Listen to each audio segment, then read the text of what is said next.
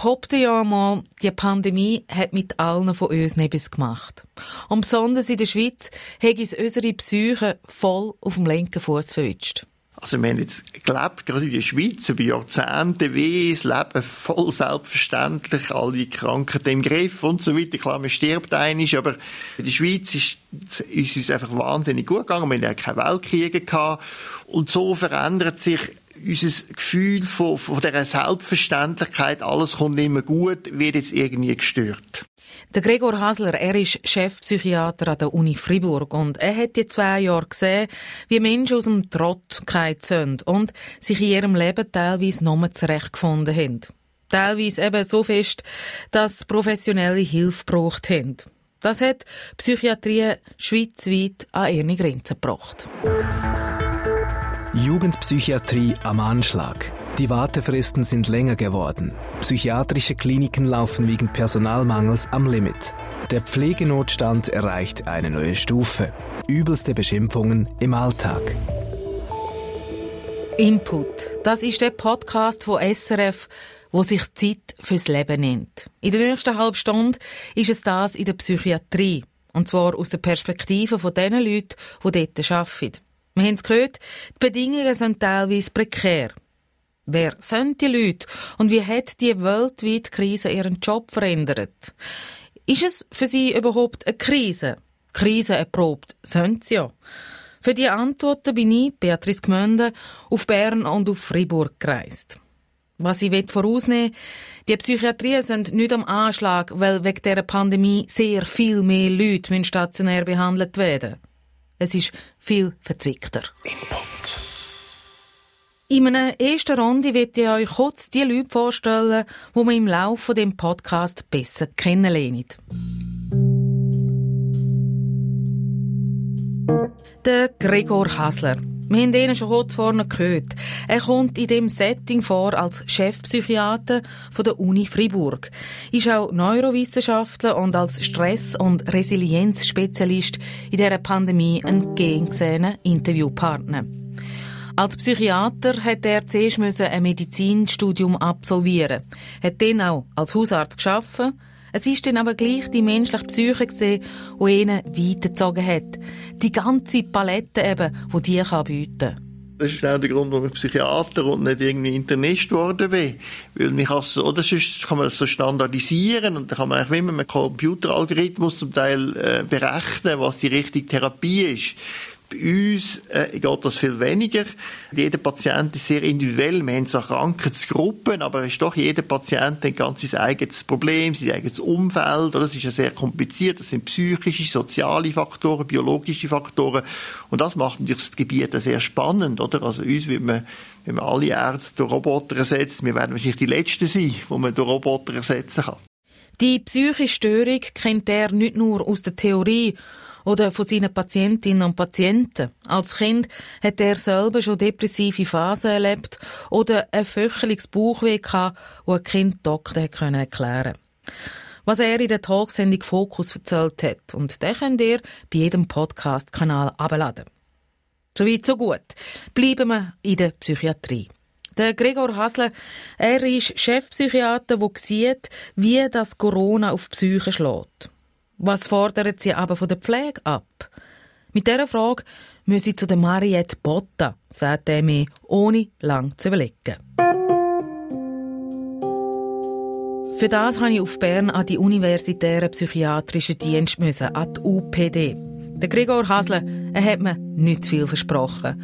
Mit der Mariette Botta treffe ich eine bodenständige Frau mit dem Herz auf der Zunge, eine, die das Wesen von einer Psychiatrie in- und auswendig kennt. Und den Ton, den ich jetzt gerade höre, habe ich mit Botta, die Pflegefachfrau, angeschrieben.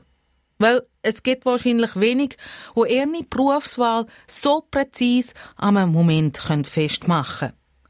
Die Mariette Botta kann das, obwohl es vor über 40 Jahren war. Das kann ich euch ganz genau sagen vier Wochen bevor man aus der Schule kam, bin ich auf Aarau schauen, hat es so einen Informationsanlass. Und nachher haben sie so Filme gezeigt, was welche Schwester macht, oder?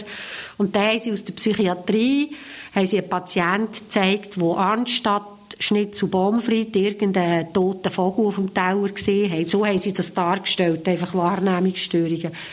Und nachher bin ich dort raus, bin heim. Meine Mutter war am Glätten und da habe ich gesagt, ich weiss jetzt, was ich werde. Ich gehe in die Psychiatrie arbeiten. Und sie so, es ist eine welsche Männer, hat sie so gesagt. Und nachher dann äh, habe ich gewusst, das mache ich. Und seitdem, muss ich sagen, wüsste ich nicht, was ich sonst mache. Ich habe schon probiert, mal im Spital zu arbeiten oder schon mal in der Spitex. Und so Spitex ist auch noch interessant, muss ich sagen. Aber einfach, wenn ich es jetzt so erzähle, merke ich, das war wirklich mein Beruf von 16 bis heute. Heute leitet Mariette Botta die rund 300 Pflegenden an der UPD und hat nur direkt mit Patienten zu tun wie früher. Die Pandemie hat ihr aber einiges abverlangt. Definitiv hat sie ihr Organisationstalent müssen unter Beweis stellen. Trotzdem, die Pandemie hat auch das Arbeiten direkt mit den Patienten und Patientinnen verändert. Wie? Das erfahren wir aus erster Hand. Tabitha Rohner ist Pflegefachfrau und ihre Kreativität in den letzten zwei Jahren ist noch viel mehr gefragt als im normalen Psychiatriealltag. Sie ist 26, hat ihre Karriere einem Spital gestartet, wo Leute mit Brüchen oder auch schweren somatischen Krankheiten gelegen sind. In dieser Pflege allerdings hat sie die Erfüllung nicht gefunden. Und ich habe dort gemerkt, mir fehlt die Kommunikation mit den Menschen, mir fehlt so das Zusammenarbeiten auf einer Beziehungsebene und weniger so das Medizinaltechnische, was man halt so in Somatik hat. Und man muss, glaube wirklich interessiert sein am Menschen. Man muss eine gewisse Kreativität haben, können mit Krisen umzugehen. Man muss auch ein bisschen Herausforderung brauchen, weil jeder Tag ist immer anders, es ist nie gleich. Und das ist ein sehr spannender, herausfordernder und auch schöner Job. Und das sagt sie nach zwei Jahren Pandemie, wo das Leben in der Psychiatrie komplett auf den Kopf gestellt hat. Allen Psychiatriepflegenden geht es aber nicht wie der Tabitha Rohne. Für viele ist die ganze Situation nämlich zu heavy geworden und sie haben den Job an den Nagel gehängt. Tiefer gehen wir später darauf ein. Eben, wegen Corona habe ich die drei Fachleute nicht an den Tisch geholt. Ich habe sie direkt an ihrem Arbeitsort getroffen. In Fribourg in seinem Büro der Gregor Hasler. Das ist an der Universitätspsychiatrie mit 170 Betten, die zu 90 Prozent belegt sind. Seit Jahren gut ausgelastet, je länger, je mehr die Tendenz. Allerdings Corona-unabhängig, sagt der Chefpsychiater. Oder Sie haben gesehen, für die Psychiatrie, wir sind spezialisiert für die schwerst kranken Patienten. Und das ist wie so etwas, wo, wo sich jetzt nicht brutal verändert hat. Also die Rate von schizophrenen Patienten, und das ist doch die häufigste Patienten, die behandelt, das hat jetzt nicht massiv zugenommen mit Covid. Mit Covid nehmen ja mehr die leichteren Stressstörungen zu. Und das wäre ja falsch, wenn die sofort bei uns in die Psychiatrie kommen. Das sehen wir im Ambulanten, im Tagesstationär oder eben so, also mehr Telefonanrufe haben oder so, aber nicht unbedingt, dass jetzt gerade unsere Klinik überschwemmt wird. Aber ich habe auch Sachen gelesen, dass quasi Leute bis zu einem Jahr auf eine Be Behandlung warten müssen. Können Sie das bestätigen? Ja, allgemein nicht. Also wenn Sie bei uns jetzt wenn die eintreten, dann finde ich in ein Bett. Also das kann man schon nicht sagen, weil die Belegungen, das habe ich jetzt gesagt, in der ganzen Schweiz sind doch bei 90 Prozent, sind wahrscheinlich Spezialprogramme, oder? Wo, es gibt so kleine Spezialeinheiten, die extrem gefragt sind, wo man dann zum Beispiel für Zwangsstörungen oder Essstörungen, wo das kann mal sein, die sind dann so verstopft, dass man sehr lange warten muss. Das andere ist mehr das Ambulante, wo man einfach einen ambulanten Platz sucht und die Psychiater, die man anfragt, sind schon ausgebucht. Das ist vielleicht eine sehr komplizierte Story, die man hat, oder äh, man braucht einen Spezialist, wo es dann so im Einzelfall mal kann dauern, bis man den wirklich geeigneten Platz findet. Also ambulant heisst, ich bin einen Tag bei euch oder zwei Tage und dann gehe ich wieder? Oder was heisst ambulant konkret? Nein, ambulant heisst einfach, Sie kommen und würden da sitzen und wir würden eineinhalb Stunden reden und Sie kommen jede Woche eine Stunde. Oder Tagesstationär ist ein sehr gutes Angebot, wo Sie nicht da schlafen, sondern daheim, aber durch einen Tag wie eine Tagesstruktur haben.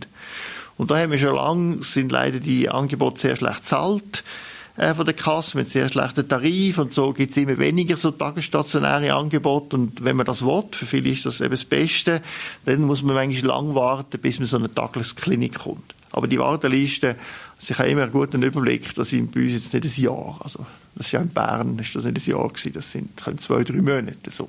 Trotzdem, Covid ganz außer Acht lassen, wird der Gregor Hasler auch nicht. Durch die Krise nämlich hat er nochmal neue Eindrücke in unsere Psyche bekommen. Neue Einflüsse haben sich dazu gesellt.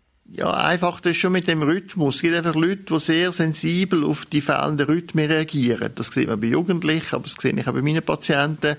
Und die haben besonders Mühe und von denen sind jetzt mehr in Behandlung, ist so mein persönlicher Eindruck. Ähm, sonst eben haben wir in der Psychiatrie einfach immer auch Patienten mit sehr schweren Krankheiten und gerade die sieht man eigentlich, dass sie gar nicht so betroffen sind von diesen Auswirkungen. Aber es gibt natürlich schon auch Patienten, die wahnsinnig Angst haben, sei das wie im Virus, sei das vor der Impfung, wo wirklich einfach paranoide, also Patienten, die ich so nie kennengelernt habe, die wie so paranoide Gedanken haben, dass irgendwo der Bill Gates die Impfung gemacht hat, um alle zu vergiften bei Patienten, die keine Schizophrenie haben. Also das erstaunt mich so, dass die Verunsicherung wirklich so ganz neue Ängste und also wirklich so paranoide Vorstellungen können führen also eben Sie als erfahrener Neurowissenschaftler und Psychiater, also Sie kennen unsere Psyche durch und durch, sind jetzt in den letzten zwei Jahren auch noch mal überrascht worden. Ja, genau, das, wie schnell so das rationale Denken kann zusammenbrechen und wie so ein mythisches Denken kann zunehmen, das hat mich sehr beeindruckt bei Patienten, die ich über Jahrzehnte kenne und das noch nie so auftreten ist. Hat Corona auch noch mal etwas aufgedeckt? Also vielleicht eben gerade, dass man Mythos braucht, dass man eine Religion braucht, dass man einen Fluchtwinkel braucht, der schwammig ist. Da haben Sie recht, oder? Man sieht natürlich, dass unsere Gesellschaft wenig Mythen im Angebot hat. Und das führt dazu, dass dann jeder so seinen eigenen Mythos hat, auch extrem allein ist in diesen Ängsten. Und genau da wäre es natürlich ein Killer, wo das ein bisschen steuern kann, der Verständnis hat für so ein bisschen übernatürliche Vorstellung und das ein bisschen lenken kann, das fehlt uns, oder? Weil häufig sagen die Patienten, ich kann zu keinem Arzt mehr gehen. Wenn ich das erzähle, dass ich die Vergiftungsangst habe, dann stellt er mich sofort vor Türen. Also genau, da haben Sie absolut recht. Uns fehlt ein bisschen das Angebot auch in dem Bereich, wie geht man mit diesen Mythen, dem mythologischen Denken um. Die Warteschlangen den Praxen für Psychotherapie zeigen das. Allerdings hätte das auch damit zu tun, dass es ohnehin schon zu wenig Psychotherapeutinnen und Therapeuten gibt. Sind die psychischen nicht aber so groß und der Psychiater hat aber keinen Platz, dann bleibt nur der Notfall bei der Psychiatrie. Und ja, da hat es in den letzten zwei Jahren Stau gegeben. Da sind mehr Leute gekommen als vor der Krise. Auch Leute, die mit der neuen Arbeitssituation noch zurechtgekommen sind bis aber nicht stationär aufgenommen wird, da müsse sehr viel zusammenkommen. Ob man stationär behandelt wird, hängt schon vom sozialen Umfeld ab. Es gibt auch äh, Manager, CEOs, ganz prominente Leute, die in eine Psychiatrie gehen, einfach um mal Ruhe haben für ihre Umgebung, oder, wo so beansprucht werden. Aber sonst sind, wenn man schaut in der Klinik schon Leute, die eher wenig Geld haben, die vielleicht eine kleine Wohnung haben oder äh, keine Angehörige oder Angehörige, die überfordert sind. Das sind ja alles so Gründe, warum man dann in eine Klinik kommt. Aber das ist schon durch alle Schichten durch. Bei Angestellten, die sich vielleicht nur eine kleinere Wohnung können leisten können, äh, am Sonnenhang, vielleicht auch noch Angst haben um den Job, da kann ich es mir noch vorstellen, dass man wirklich an die Grenzen kommt. Da entstehen riesige Ängste. Aber Chefs mit was für Probleme haben die zu kämpfen? Zum ein Problem ist mit Homeoffice, dass es viel, ähm, sagen wir, Hierarchien schwierig sind aufrechtzuerhalten. Also der Chef ist nicht mehr mit seinen Leuten rundherum, wo er sehr schnell Auftrag geben kann, äh, wo er auch kontrollieren kann, ob das gemacht wird, sondern er verliert ein bisschen Kontrolle über seinen Betrieb. Und da gibt es schon Chefs, die sehr äh, sensibel auf das reagieren und ähm, ja, so ganz allein auch so den Sinn nicht mehr sehen. Das klingt jetzt ketzerisch gesagt. Er ernährt sich eigentlich, er oder sie, aus seiner Macht. Er braucht das. Ja, das kann man negativ sehen, aber häufig ist das nicht so negativ, oder? Die haben einen grossen Job, also die haben ganz viel zu tun. Es ist ja nicht gedacht, dass sie es allein machen. Und dann ist nur schon schwierig, so einen Auftrag zu geben. Da muss man den ausformulieren und, und, und der Mitarbeiter, die, die gestörte Kommunikation kommt vielleicht nicht raus oder man weiß nicht genau, was die machen. Also, man kann das schon auch, auch als Chance gesehen. Es wird alles egalitärer, aber natürlich, wenn sie einen riesigen Job haben, irgendein Amt müssen leiten und extrem viel zu tun haben, auf einmal nicht mehr wissen, was ihre Mitarbeiter machen, kann das schon ein, ein echter Stress sein. Also in dem Fall, da kann man sagen, die Krise ist auch eine Chance, um eine Veränderung zu sehen, die früher oder später auch kommt. Eben das Homeoffice ist populär und allenfalls da und dort wird es weitergeführt, auch wenn die Corona-Krise vorbei ist. Da haben Sie völlig recht. Also wir sehen natürlich Entwicklungen, die viel länger sind, die jetzt einfach beschleunigt werden. Also wir haben natürlich schon länger Homeoffice, man hat schon länger sich überlegt, weniger zu reisen und mehr über Zoom sich zu treffen. Das ist ja nicht mit der Corona, mit, mit, mit der Pandemie erfunden worden. Und jetzt ist, man hat schon damals die Nebenwirkungen gesehen, oder? Man ist ja nie, man weiss, Screenzeit, also die Zeit, wo man vor einem Bildschirm sitzt, ist direkt gekoppelt mit Depressivzeit, also es ist ein schwacher Zusammenhang, oder äh, Social Media Use ist ja auch erhöhtes Risiko für Depression. Wir haben schon lange die Nebenwirkungen gesehen, nur jetzt hat man nicht mehr viel machen und das ist so ein bisschen explosionsartig gekommen. Aber klar, in Zukunft wird man die Methode immer besser machen müssen. Der Blick ewig in den Bildschirm, auch Social Media, fördern die Möglichkeit zu einer Depression. Ist da naiv gefragt, das Licht vom Bildschirm oder was ist es? Also eins ist, dass Resilienz, also psychische Widerstandskraft, aber auch Inspiration ist wie ansteckend. Und die Ansteckung braucht, das zeigen die Studien, eine, eine, eine örtliche Nähe. Also es funktioniert viel besser, wenn jemand gerade da, wie Sie sitzen, inspiriert ist, inspiriert mich das auch. Und so sind so leicht depressive Menschen, funktionieren sehr gut in Gruppen, weil die anderen sind begeistert und dann zieht sie das mit. Und das ist zum Beispiel die, die Ansteckung von Resilienz, wie man das nennt, die ist weniger. Ähm, das ist zum Beispiel ein Beispiel, warum Menschen mit Bildschirmzeit eher noch depressiver werden. Es gibt noch anderes, also eben, man lernt keine neue kennen. Ähm, es ist natürlich die ganze nonverbale Kommunikation über den Körper, der fehlt. Oder ganz viel Lob ist einfach, weil jemand strahlt. Das kann ich ja nicht gut ins SMS oder irgendeine Meldung übersetzen. Aber, aber wenn Sie das so sagen, muss ich, muss ich auch sagen, für introvertierte Menschen, die auch gesunde Menschen sind, klingt das ein bisschen nach einem paradiesischen Zustand. Ja, wenn man halt gewöhnt ist, sehr viel mit sich selber zu tun, die haben ja vorher anders gelitten, oder? Vor allem die Grossraumbüro. Ich kann Ihnen sagen, da habe ich ganz viele Patienten gehabt, die enorm darunter gelitten haben, die das nicht ausgehalten haben. Da hat es Leute gegeben, die nicht mehr arbeiten können. Für die ist natürlich jetzt eine gute Zeit, wo das nicht mehr möglich ist und äh, weil jeder sein eigenes äh, Zimmerli muss haben. Sie müssen ja sehen, schon vor der Pandemie haben Firmen wieder umgestellt und haben auch äh, kleinere Zimmer äh, oder Einzelzimmer äh, zur Verfügung gestellt. Aber genau da gibt es äh, Gewinner und äh, Verlierer. Dann muss man sicher sehen, im Homeoffice, wie groß ist die Wohnung und natürlich auch sind noch andere Leute rum. Nicht gerade wenn dann noch die Schulen geschlossen werden, die Kinder daheim sind und man muss Homeoffice machen. Das kann natürlich sehr ungemütlicher Mix werden, wo auch zu äh, Einweisungen in Kliniken führen kann.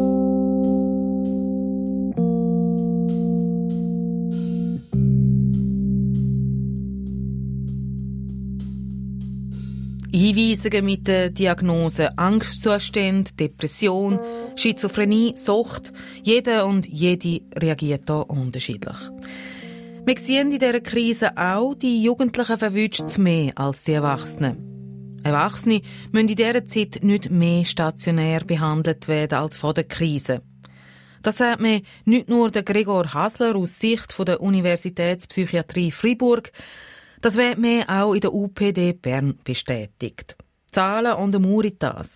Im Jahr 2020 hat die UPD rund 12.000 Menschen behandelt. Das sind 3% mehr als im Vorjahr. Beides Corona-Jahr. Jetzt könnte man ja sagen, aha, eben, doch mehr. Ja, aber nicht unbedingt wegen der Pandemie. Nachfrage nach psychiatrischen Angeboten nimmt seit Jahren zu. Das zeigen die schweizweiten Zahlen vom Bundesamt für Statistik. Zwischen 2012 und 2017 haben die stationären Behandlungen bei den Erwachsenen um 6% zugenommen, deutlicher bei den Kindern und Jugendlichen, da sind es 45%. Insgesamt geht das im Schnitt eine Zunahme von 8%. Und gleich sind legst hebst alarmierende Schlagzeilen durch die Medien, wie in Bern droht die psychiatrische Akutversorgung zu kollabieren. Oder wie es das Regionaljournal Bern-Wallis zur UPD titelt hat. Ein System kurz vor dem Kollaps. Ich bin verwirrt. Was macht die Pandemie, dass die Psychiatrie an Grenzen stößt? Der Besuch bei der UPD Bern, der Universitären Psychiatrischen Dienst, bringt mir Entwirrung.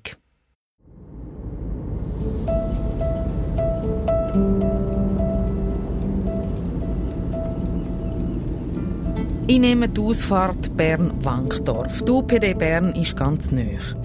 Sie gehört zu der grössten Psychiatrie in der Schweiz und ist auf 30 Standorte im ganzen Kanton verteilt. Ich parkiere gerade bei der Einfahrt ins Klinikgelände. Ich laufe die Gradstrasse direkt aufs Zentralgebäude zu. Ein über 150-jähriger Baum mit viel Umschwung und grossen Bäumen. Er strahlt Ruhe aus. Ich hoffe fast ein bisschen, das Büro von der Mariette Botta ist da. Leider nicht. Sie ist im neueren Klinikgebäude links an dieser Strasse. Es ist innen auch schön. Hell, offen, freundlich, moderner. Im Büro ist auch Tabitha Rohner, Pflegefachfrau, die direkt bei und mit den Patienten und Patientinnen schafft. Wir begrüßen uns via Ellenbogen, Maske bleibt im Gesicht. Die Mariette Botta erinnert sich an die Anfänge von Corona. Bei der ersten Welle hatten sie ganz viele leere Betten, weil die Psychiatrie die Weise Platz zu schaffen. Sie hätten darum die Leute eben hergeschickt und neu sind aber wenig dazugekommen. Die Angst vor dem Virus sei bei vielen zu gross und darum sollen sie auch nicht in die Klinik kommen. Auf den Stationen ist es darum also eher ruhig und ihre 300 Pflegenden hat Mariette Botta aber an einem anderen Ort gebraucht. Wir haben so ein Notfall-Krisentelefon. Wir haben es dann gemerkt dass die Leute sehr viel angeläutet haben, halt von daheim. Es hat sich so verlagert. Was wir gemacht haben, ist auch die Ambis offen behalten, die Ambulatorien. Wir tun in unseren Ambulatorien schwerkranke Leute behandeln. Dass die Leute, dass wir nicht gesagt haben, jetzt machen wir da auch zu, sondern mit, mit eben, mit halt Hauruck, das, was alle haben müssen, mit Plexiglasmasken, weiss der Gucker was, haben wir äh, uns parat gemacht, dass wir die Leute können sehen können. Was auch ausgelöst hat, ist, dass wir können per Video mit Patienten reden etc. Aber das ist alles relativ lang gegangen, bis wir dort angekommen sind. Also im Sinne von, das ist jetzt nicht heute die Pandemie losgegangen und morgen haben wir es gehabt, sondern wir haben schon ein bisschen studieren ja, was müssen wir jetzt machen, oder? Zum schieren Herkulesaufgabe ist es dann geworden, wo sich die Stationen nach dies nach wieder gefühlt haben und das Virus eben auch vor den Türen der Psychiatrie nicht Halt gemacht hat. Der normale, bekannt und eingespielte Klinikalltag hat Mariette Botta können vergessen. Sie hat ihre Mannschaft müssen neu instruieren. Also man muss sich vorstellen, in der Psychiatrie lebt man zusammen. Die Leute sind nicht wie im Spital einfach im Zimmer. Das heisst, bei uns kommen sie, wir haben ein Milieuleben, wo man zusammen isst, zusammen schwätzt. Äh, das findet alles an, an einem Ort oder an zwei, drei Orten statt.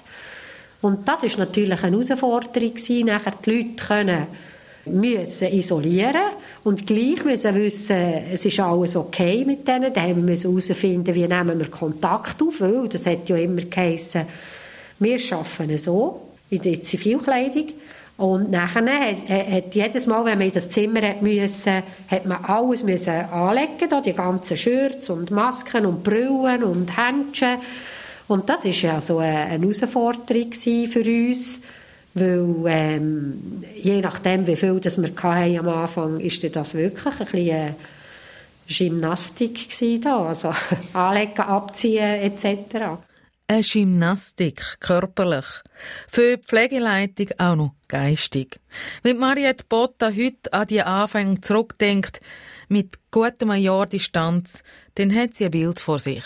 Wie ein Glas, wo man Sand aufrühren, bis der wieder klar geworden ist und sich das ein bisschen gesetzt hat, ist, ist einfach ein ein Puff gewesen, sage ich jetzt mal. Also ein Durcheinander und natürlich eine grosse Verunsicherung äh, auch bei den Patienten. Ich will dir das Erzählte nochmal zusammenfassen und frage sie zurück. Also, eine Psychiatrie, die zu normalen Zeiten geprägt ist, von offenen Räumen, Bewegungsfreiheit, Kontakt und Nähe, ist abgelöst worden durch klare Abgrenzungen bis her zur Ausgrenzung der Quarantäne und Isolationsstationen. Und dort Obendrauf sind die Pflegenden nicht mehr in Zivilkleidung unterwegs gewesen, sondern in Schutzkleidung. Für mich tönt das so, als ob quasi das ganze Ökosystem von einer Psychiatrie zusammengekehrt ist. Genau so quittiert die Pflegeleiterin meine Zusammenfassung.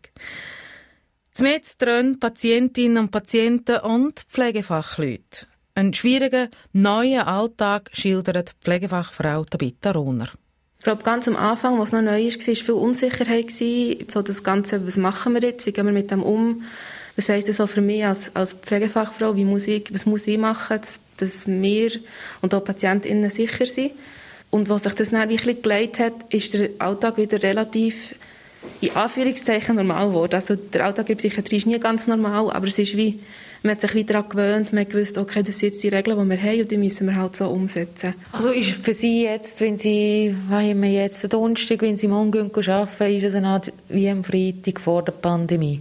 Es gibt sicher Themen, wo man sich vorher nicht mit, damit auseinandergesetzt hat. Eben zum Beispiel, wenn man muss PatientInnen isolieren, das ist ganz anderes Arbeiten. Also wir haben ja schon vorher nicht wirklich viel Personal gehabt und jetzt äh, braucht es natürlich auch wieder mehr Zeit und mehr Ressourcen, um, um diesen Leuten auch können, gerecht zu werden. Und das kann schon auch ein bisschen mehr Stress bedeuten oder halt mehr Aufwand.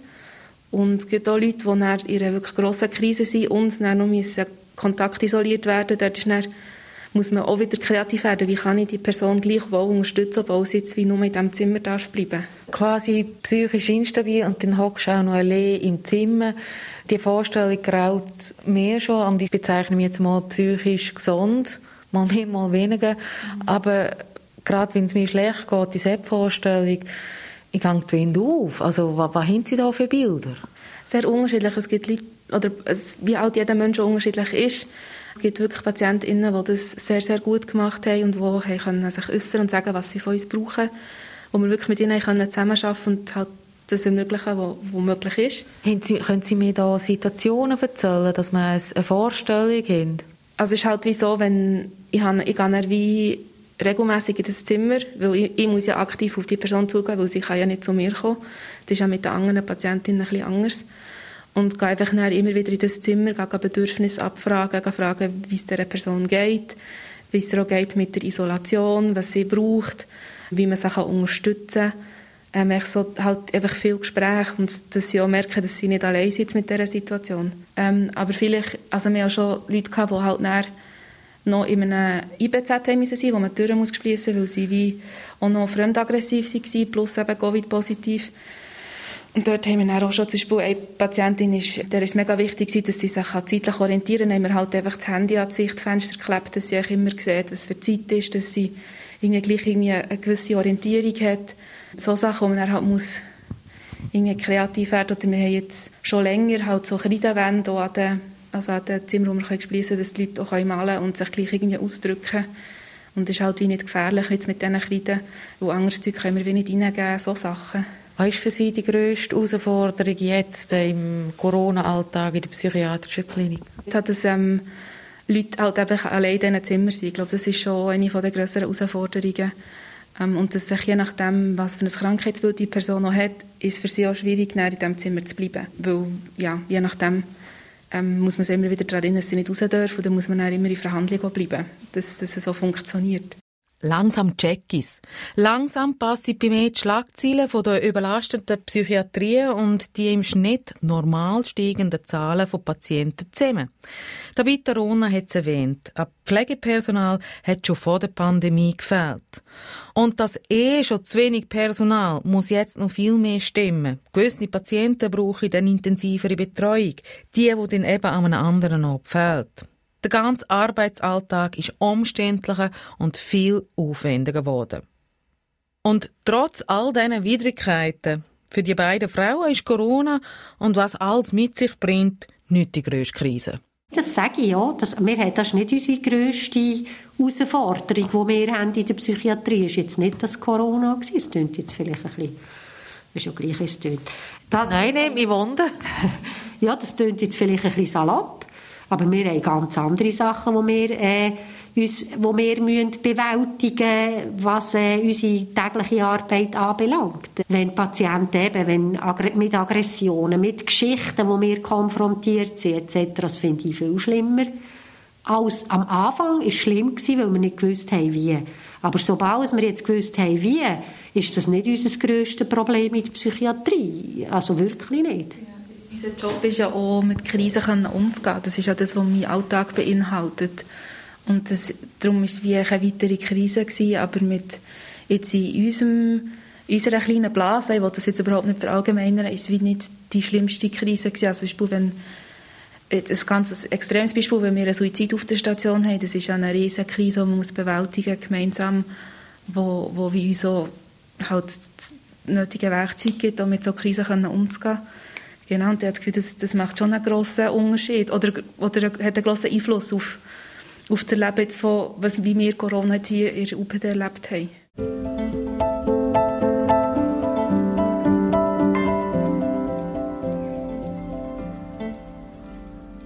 Das ist Input. Und in dieser Folge schauen wir die Mauern einer Psychiatrie wie die Pandemie quasi das ganze Ökosystem über den Haufen geworfen hat, dass wegen der Schutzmaßnahmen neue Arbeitsabläufe gelten. Sehr aufwendige.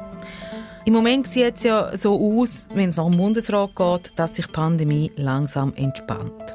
In der Psychiatrie, da bleibt das Problem zurück, wo sich in dieser Krise als akut gezeigt hat. Der Personalmangel. Es fehlt an Pflegefachleuten wie auch an Therapeuten und Therapeutinnen. Auf gut Deutsch an allen Ecken. Die Gründe dafür sieht der Chefpsychiater von der Universitätspsychiatrie Freiburg, der Gregor Hasler, an verschiedenen Orten. Ja, das ist auch, dass wir vielleicht zu wenig Pflege ausbilden. Gerade die Schweiz hat bei den Ärzten, bei der Pflege einfach damit gerechnet, dass dauernd vom Ausland wir können uns bedienen Und das geht weniger, weil zum Teil einfach die Bedingungen zwischen Deutschland besser werden. Ähm, dann ist sicher auch die Lohnentwicklung, ne, dass sich als Psychiater, das ist ja seit Jahrzehnten stagniert. Ähm, das ist natürlich auch nicht so attraktiv äh, für junge Kollegen. Auch bei der Pflege. Ähm, ja, sind natürlich die, die Lohnmöglichkeiten begrenzt und dann müssen sie einfach sehen, es ist ja wie so ein, ein alter Job, wo ich am 8 Uhr muss da stehen und dann Präsenzdienst schon den ganzen Tag. Viele wollen das gar nicht mehr machen, oder? Man ist sich so gewöhnt, dass man echt Flexibilität über Zeit hat so, dass das irgendwie ein archaischer Beruf ist, wo man wirklich noch präsent muss sein und seine ganz fixe Arbeitsstunden hat.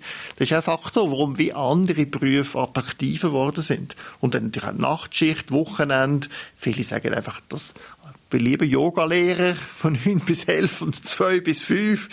Und ähm, ja, und die, der Yoga-Stundentarif ist ja genauso, wie wir als Arzttarif haben. Das ist kein Unterschied mehr. Also da, ja, irgendwo stimmt es dann nicht mehr, äh, was man leisten muss und was man überkommt. Überall werden Pflegefachleute gebraucht. Auch in der UPD, bei der Mariette Botta. Wie viel Abgänge das sie hat in den letzten zwei Jahren, kann sie nicht sagen. Sie sagt nur viel. Letztes Jahr hat an der UPD so viel Personal gefehlt, dass eine Akutstation auch geschlossen werden. Mittlerweile hat sich die Situation aber wieder erholt und die Station hat den Betrieb wieder aufgenommen. Dass die Leute fehlen, hat für Marietta Botta aber nicht nur mit dem Lohn oder der flexiblen Arbeitszeiten zu tun, sondern zum ganz grossen Teil auch mit der grossen Verantwortung, die die Angestellten schultern müssen. Die 26-jährige Tabitha Rone erlebt das Tag für Tag. Also was halt ist, also ich habe das auch selber erlebt, als ich an frisch angefangen habe, waren wir vier frisch Diplomierte gewesen. und ähm, das Team hat auch so einen grossen Generationenwechsel gehabt und was halt auch dazu führt, dass viele Leute wieder aufhören, ist, dass man wenn man so als, als junge, frisch diplomierte Person auf so eine Station kommt, das ist extrem herausfordernd, weil man mit Themen konfrontiert ist, wo man so im Alltag nicht ist. Ähm, also man ist ähm, nicht nicht sehr häufig, aber auch immer mal wieder mit Gewalt konfrontiert, man ist mit Selbstgewalt konfrontiert und mit so schweren, schweren Lebenskrisen. Und in dieser Situation muss man wie auch Entscheidungen treffen. Und wenn man dann wie nicht den Rückhalt hat eben von den Leuten, die schon viel Erfahrung haben, weil die nicht mehr da sind, dann ist das eine extreme Belastung. Und dann gibt es halt immer wieder Leute, die sich dann entscheiden, auch zu gehen, weil das für sie wie äh, zu grosser Druck ist und so komplett nachvollziehbar ist. Und wenn man dann, ich merke es jetzt, ich arbeite ganz anders jetzt nach diesen drei, vier Jahren, wo ich jetzt hier bin, als als ich angefangen habe und ja viel mehr Sicherheit. Also ja. mit 22 begegnet man einem Leben mit voller Wucht. Ja, voller Wucht und auch mit extrem viel Verantwortung. Eben, wenn man zum Beispiel nach einem Spätdienst ist mit einer, einfach das Zweite nachdem und wenn man eben noch jemanden hat, der ähm, eine tiefere Ausbildung hat, dann ist man wirklich für 22 Leute verantwortlich. Und es sind extrem viele Personen und die sind alle auf einer Akutstation, weil sie eine Krise haben und dann kann man auch so dieser Pflege, die man gerne möchte leisten möchte, auch nicht wirklich gerecht werden. Und das ist halt, da muss man dann irgendwie ganz viel auch wieder Kreativität haben, aber auch viel, weiß nicht, Gelassenheit. Gelassenheit, ja. ja. Viel Gelassenheit, dass man das irgendwie über die Bühne bringt. Für mich als Nebit, wo der Alltag in einer Akutstation von einer Psychiatrie nicht kennt, klingt das wahnsinnig. Wenn ich mich selber vorstelle, mit gut 20, noch nicht wahnsinnig viel gesehen im Leben, sicher nicht abgerannt, und dann ILE mit 22 Menschen, die in einer psychischen Krise stecken. Ich glaube, Mariette Botta sieht es mal an. Ist es vielleicht auch fahrlässig, wenn man so junge Leute, gut 20, auf so krisengeschüttelte Leute im Akutzustand loslässt? Ja, das ist es. Also ich habe schon manchmal schlaflose Nacht und ich bin relativ cool geworden mit den Jahren, was so Zeug anbelangt. Also bei mir braucht es sehr viel, dass ich irgendwie nicht mehr weiss, äh, oder dass ich mir wirklich Sorgen mache, so.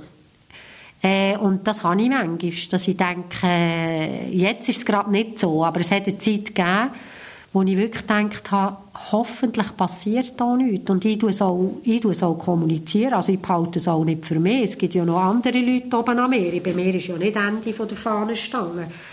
Das macht mir manchmal wirklich Sorgen. Da die jungen Leute müssen dort äh, wirklich also sehr, sehr, sehr komplexe Situationen einschätzen ja. und eine Entscheidung treffen. Und dann äh, hat es Phasen gegeben, jetzt geht es gerade, finde ich, aber es hat Phasen gegeben, wo ich wirklich gedacht habe, hey, hallo, das, das, das geht nicht. Also, es geht so nicht. Und gleich ist es ja dann gegangen. Aber eben, die Leute wollen ja dann selber auch die Reissleine ziehen und sagen, es halte ich nicht raus.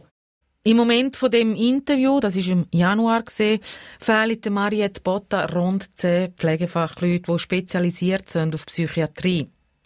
Im Moment hat sie sehr viele Frauen, darum wäre Pflegefach Männer fürs Gleichgewicht super. Und wenn sie noch weiter dürft wünschen, dann Leute im mittleren Alter. Eben wegen der Lebenserfahrung, die bei dem Job halt auch sehr wichtig ist. Sie ist sich bewusst, vom Himmel aber tun die Leute nicht. Sie müssen mit diesen 300 Leuten arbeiten, die sie haben. Und das ist gut. Sie sind da sehr pragmatisch und können gut Prioritäten setzen. Ausrufen, das tut sie nicht. Sie profitiert hier von ihrer jahrzehntelangen Erfahrung. Wir haben natürlich die Hilferufe im Sinne von, wir brauchen Personal. Aber eben, ich bin jetzt auch noch eine alte Schwester, oder? Und ich sage immer, wir haben früher äh, mit viel mehr Patienten äh, müssen dealen. Das heisst, wir haben auch die ganzen Gruppengeschichten gehabt, wo man wie sagt, also eine Möglichkeit ist auch noch Patienten untereinander. Das ist auch nicht wie im Spital, wo jeder für sich ist, sondern sie selber können auch sich unterstützen. Patienten untereinander, je nachdem, wie sie zweig sind. Also das erleben wir auch viel, also dass sie wirklich auch zueinander schauen können. Voilà, da haben wir wieder, die Kreativität, die es braucht, um in der Psychiatriepflege zu arbeiten.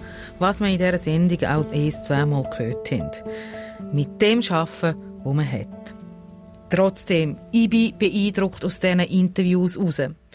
Da hat man eh schon zu wenig Leute und dann kommt noch so ein Virus, wo zwar alle betrifft, aber die Psychiatrie vorläufig in ihrem Wesen verändert. Am sinnbildlichsten für das vielleicht Masken oder auch die Schutzanzüge, die in gewissen Situationen müssen getragen werden ja, wir haben ja mal alle weisse Kittel in der Psychiatrie und vor Jahrzehnten haben wir das abgeschafft, wo wir eine neue menschliche Psychiatrie machen und da haben wir natürlich einen Rückfall gehabt. Auf einmal sind wir wieder weiss und das Medizinische ist wieder sehr im äh, Vordergrund gestanden und hat das Psychosoziale ein bisschen verdrängt.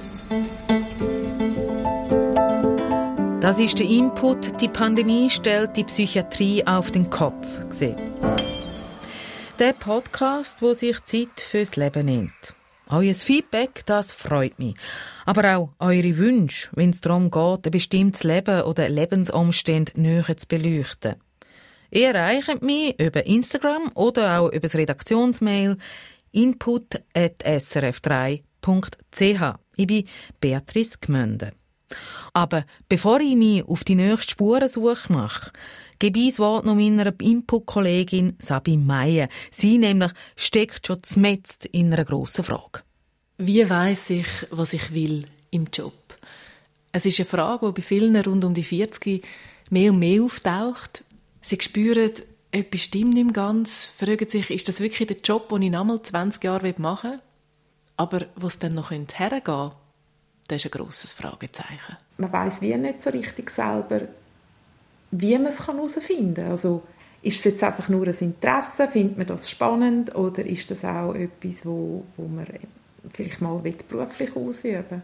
Die Mary ist 43 und macht sich mit mir auf die Suche nach Antworten. Wie könnte man herausfinden, was man will oder noch will im Job? Weil etwas gäbe es immer, was einen begeistert, sagt der Coach Matthias Morgenthaler, der schon mit über 1000 Leuten über ihre Berufung geredet hat. Ich bin überzeugt, dass es so ist. Es ist eine Qualität, die wir alle mitbringen als Kind. Es ist zum Teil einfach überlagert und ein bisschen zugeschüttet von vernünftigen Lebensentwürfen, von vielleicht auch Verletzungen, Enttäuschungen. Es ist darum, es ist, glaube ich, wirklich eine Entwicklungs- und Entdeckungsaufgabe. Es ist etwas, das irgendwo rum ist, aber wo nicht einfach evident jeder eh weiss, ah, das ist meine grosse Leidenschaft. Ob Jobcoach, Laufbahnberatung oder Live-Design-Beraterin, wir schauen uns die verschiedenen Optionen an im Input von nächster Woche. Und wenn ihr wisst, wie man auf eine Antwort kommt, was man eigentlich will, beruflich, dann schreibt mir auf input.srf3.ch. Input.